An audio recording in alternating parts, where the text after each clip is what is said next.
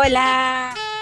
Bienvenidos a un nuevo episodio de La Ciencia del Comer. Hoy vamos a hablar pues sobre algunos productos y cómo, cómo hay tendencia actualmente en ciertos temas, en el desarrollo de nuevos productos y pues qué hemos visto nosotros en el supermercado. Ya anexado a este episodio les vamos a compartir un nuevo video en el que vamos a hablar un poquito de estos productos que se ven actualmente en el mercado y pues esperamos que esto sea una nueva sección en el canal y que les guste. Déjenos sus comentarios. Entonces, eh, empezamos. Bueno, hablando un poco sobre estas nuevas tendencias sobre los productos, sabemos que esto ha surgido debido al consumidor, ¿no? Hemos visto que la preferencia que este ha tenido sobre algunos productos, el hecho de dejarlos de consumir, ha generado que la industria busque otros nuevos productos para ver o solucionar qué es lo que está pasando en el gusto del consumidor. O sea, no sé si ustedes han visto que hay algún producto en el que, no sé, tal vez en, en algún momento fue un boom y pues se vendió muy bien y se estuvo desarrollando y todo eso, pero después eh, comienzan nuevas tendencias, comienzan nuevas formas de venderle al consumidor otras ideas o cosas naturales o estas tendencias que pues empiezan a entrar un poco más a la dieta, como ya hemos hablado, el consumidor comienza a preocuparse un poco más de lo que está comiendo, entonces, ¿qué pasa con eso, no? O sea, o la persona que está vendiendo ese tipo de productos que se dejan de consumir, pues ya quebra y pues ya no hay otra vez esa empresa, o se empieza a desarrollar y empapar de estas nuevas, eh, tanto tecnologías como nuevos productos para poder entrar en, nuestra, en esta nueva tendencia de mercado, ¿no? Entonces, todo ha sido, bueno, siempre se los hemos dicho, ¿no? Todo ha sido a causa del poder de la palabra que tiene el consumidor, ¿no? Y es que a eso se basa, ¿no? O sea, toda la industria ah, siempre ha hecho hacer feliz al consumidor, hacernos felices y comer un alimento y sentirnos satisfechos. Entonces, eh, no sé cómo que ustedes han visto, o sea, bueno, haremos un video complementario sobre estas nuevas tendencias, eh, sobre galletas, que ya también les hemos platicado un poco más, sobre pues la base en la que estas están hechas, ya sea de, origen animal o de aceites, entre otros aspectos, pero más que nada quisimos enfatizar como empezar a hacer esta nueva sección en la ciencia del comer para que pues también sean parte de poder platicar entre nosotros porque hay estas diferencias de marcas, sabores, este, si nosotros lo compraríamos, si nos gusta o no nos gusta, ¿no? Porque pues algo será que sea súper innovador, pero ¿qué, ¿qué tal que no nos gusta, ¿no? Entonces, no sé qué ustedes piensen, qué han visto, cuéntenme, chicas. Bueno, de lo que estuve investigando, se me hace muy padre, la verdad que actualmente haya esta tendencia a a que los consumidores exijan a las marcas que tengan productos que sean sustentables, que ya sea que eh, dentro de la producción del alimento, este, ahora las marcas empiecen a, decir, ok, esto es un desperdicio, pero me lo voy a llevar a, a tal cosa para hacer otro producto y generar menos desperdicio de alimento y también usar menos envases, también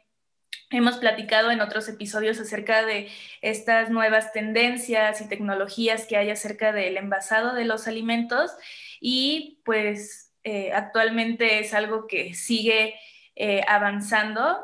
y creo que es importante, ¿no? Nos estamos dando cuenta en estos últimos años que realmente eh, hay que producir,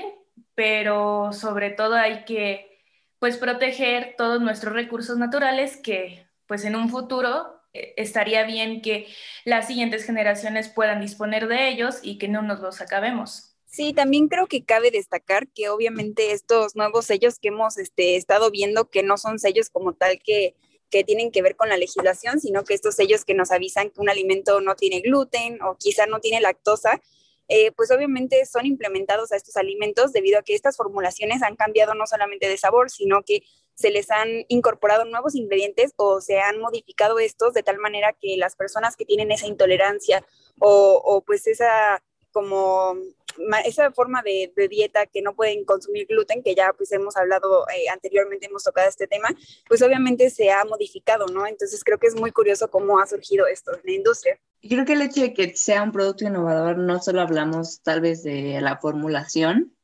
sino también puede entrar lo que es el empaquetado, eh, el etiquetado, o sea, nos referimos como al, al diseño, ¿no? En el en lo que hemos visto últimamente, en lo que entra lo de la NOM 051, obviamente a causa de que se tienen que quitar estos animalitos o personajes que estábamos acostumbrados a ver, entonces la industria, de verdad, que a veces creemos que pues les va a llegar y va a impactar y que no van a poder pues solucionar este problema de nuevas normas y nuevas modificaciones, pero de verdad siempre la industria está un paso antes que todo lo que pase atrás de esto, entonces no sé qué ustedes han visto con respecto a eso, ¿no? O sea, porque eso ya es innovador, o sea, el hecho de poder resolver el problema del etiquetado hacia, hacia que, pues, no sé, tal vez los personajes eran un, fundamento o un aspecto muy importante en, la, en cuestión a la compra del consumidor y ahora, ¿qué están, ¿qué están haciendo? O sea, no sé qué ustedes han visto, cambios de colores, o sea, ya no hay como estas mapitas que habían atrás del cereal. De hecho, estaba viendo hace poquito de como, como vemos, eh, como nosotros veíamos antes los cereales y era un chico comiendo su cereal y leyendo la parte de atrás del cereal y ahora ya no tenemos nada de eso, ¿no? Entonces, no sé qué ustedes han visto con, con esa nueva norma, los, ¿cómo han visto que la industria de alimentos solucionó este problema? Pues sí, ya eh, al menos aquí en México, pues se ve que ya estos, estas mascotas de las marcas ya están o ya desaparecieron. Em, sin embargo, creo que estuvieron el suficiente tiempo en el mercado como para que las personas lo sigan comprando. Es decir, este, no sé, un, cereal de cualquiera de estas marcas que tenían el animalito, su mascota, pues la van a seguir comprando las personas a pesar de que ya no esté ahí presente porque ya se acostumbraron al sabor y es un producto que les gusta. Igualmente creo que, pues lo bueno es que han estado surgiendo nuevos productos que, que tratan de evitar pues que, lo, que las personas sigan consumiendo alimentos en exceso y pues solamente falta esta, mm, esta cultura o esta este, necesidad que tengan las personas por, por educarse y saber realmente qué están consumiendo. Y con el simple hecho de leer las etiquetas, ya sabemos una ingesta normal de calorías es de en promedio 2.000 para, para los adultos. Y hay muchas veces que estos productos, como en el caso de las galletas, que a mí me sorprendió porque eh, yo no como galletas Oreo y andaba leyendo el, la etiqueta y decía que por cada 100 gramos te aportaba eh, aproximadamente, no me acuerdo si mil o dos mil calorías, creo que mil, pero dije, o sea, ya aquí se te fue la mitad de lo, tu consumo en el día, que, ¿por qué comen esto? Y creo que es precisamente porque, pues como personas agarramos las cosas porque se ven atractivas y no leemos qué contienen. Creo que sí, eso que mencionan es un punto muy importante, ¿no? Desde lo que mencionan de que, pues obviamente ahorita con la modificación del etiquetado hay muchas cosas que se han restringido, eh, entre estos también los colores llamativos, etcétera. Y creo que es muy importante que obviamente todo el tiempo están surgiendo nuevos alimentos, nuevos productos, incluso nuevas marcas que, que nos están ofreciendo algún producto quizá igual o similar a, a unos que ya existían. Pero creo que sí es como crucial esto, ¿no? De saber qué es lo que contienen. Y como bien les hemos dicho, o sea, quien tiene el poder sobre esto es el consumidor, porque si el consumidor no compra cierto producto, pues obviamente la empresa o la industria o lo va a modificar o va a terminar eliminándolo de, del mercado, ¿no? Entonces creo que sí es importante esto, ¿no? Eh, ver los alimentos que contienen, si realmente me aporta este, nutricionalmente beneficios a mi salud. Y como bien hemos dicho, ¿no? Todos somos diferentes, todos tenemos diferente actividad física, eh, algunos quizá tenemos alguna intolerancia o quizá no. Y pues obviamente por eso creo que eh, este, esta etapa de, de, ver nuevos productos es muy importante, ¿no? Porque nosotros como consumidores somos quienes regimos pues todo eso, ¿no? Si no hay compras, pues obviamente no va a haber tanta oferta. Ah, bueno, y también he visto, eh, otra de las tendencias que existen es a, eh, o la llamada storytelling, que te digan como de dónde provienen los alimentos, su origen geográfico, y esto también ha sido un,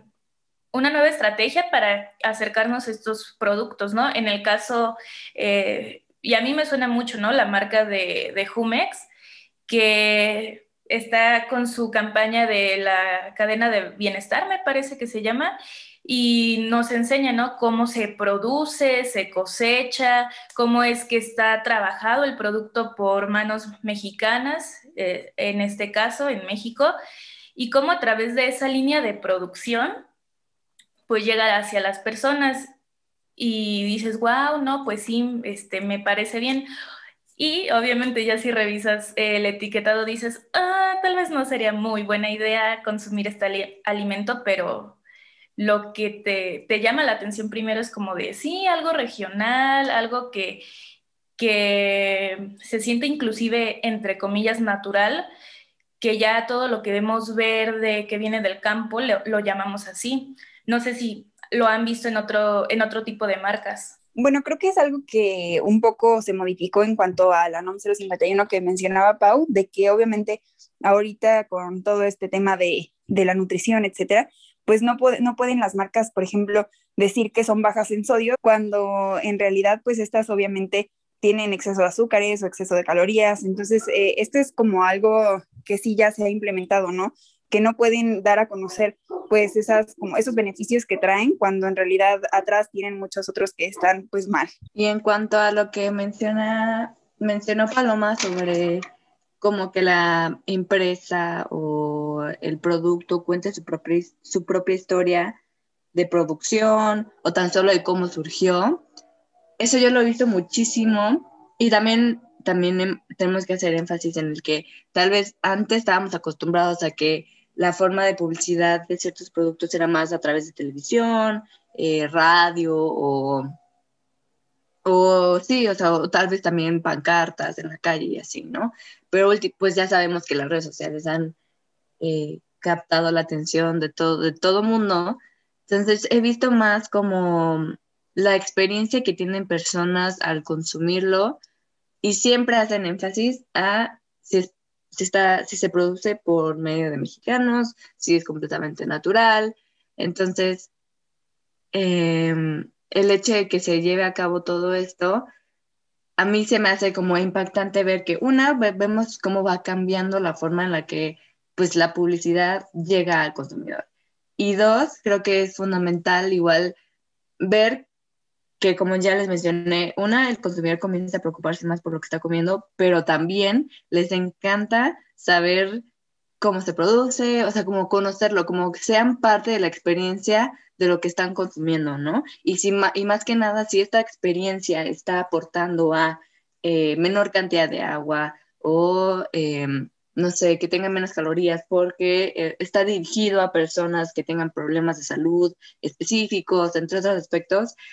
o, por ejemplo, que la mayoría de los productos tengan alguna causa, ¿no? O sea, que este producto se está vendiendo porque eh, todo lo que se gane va a ir a una fundación. O sea, yo creo que esto es lo que ha hecho un boom en los consumidores, más que nada en empresas pequeñas que comienzan a, a tener un impacto, ¿no? O sea, ya tal vez no nos vamos a industrias súper grandes o que ya están posicionadas o estas mismas industrias empiezan a hacer o elaborar o tal vez colaborar con pequeñas para, para generar un cambio, ¿no? Entonces creo que esto he visto que el consumidor comienza a aceptar y ser parte de, de empresas que buscan algún cambio. Claro, y también relacionado a esto, viendo que sí, ya se cuentan historias, que o se cuenta el proceso de este producto, se busca alimentos pues sustentables, también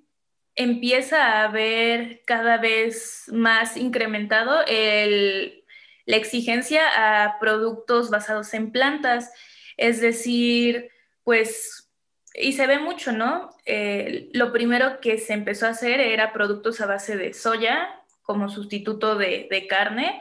solo que eh, actualmente se ha visto que hay más productos que no son solo con soya, sino que puede ser a base de garbanzo, de chícharo. Em, esto también se ha visto pues en los helados, que en vez de ser productos lácteos buscan sustituir esto. En parte empezó por la exigencia a los productos que fueran veganos, sin embargo, ya no se ha visto tanto que se quiera productos veganos, sino que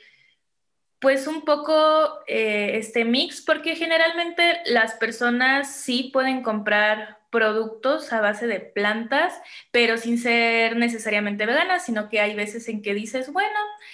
quiero, quiero esto en vez de carne, em, porque también tiene que ver un poco con la ética, con la, con la parte en la que dices, hoy es que pues no quiero que se maten animales para estar este, produciéndose alimentos, entonces pues se ve mucho esta parte moral de las personas por, por, consumir estos alimentos. Pues bueno, esperemos que puedan ir a nuestro Instagram o Facebook ahí a ver nuestro video y dejarnos sus comentarios. Obviamente nos gustaría que ustedes también hagan lo mismo y prueben nuevos productos. Porque nosotros somos la ciencia del comer.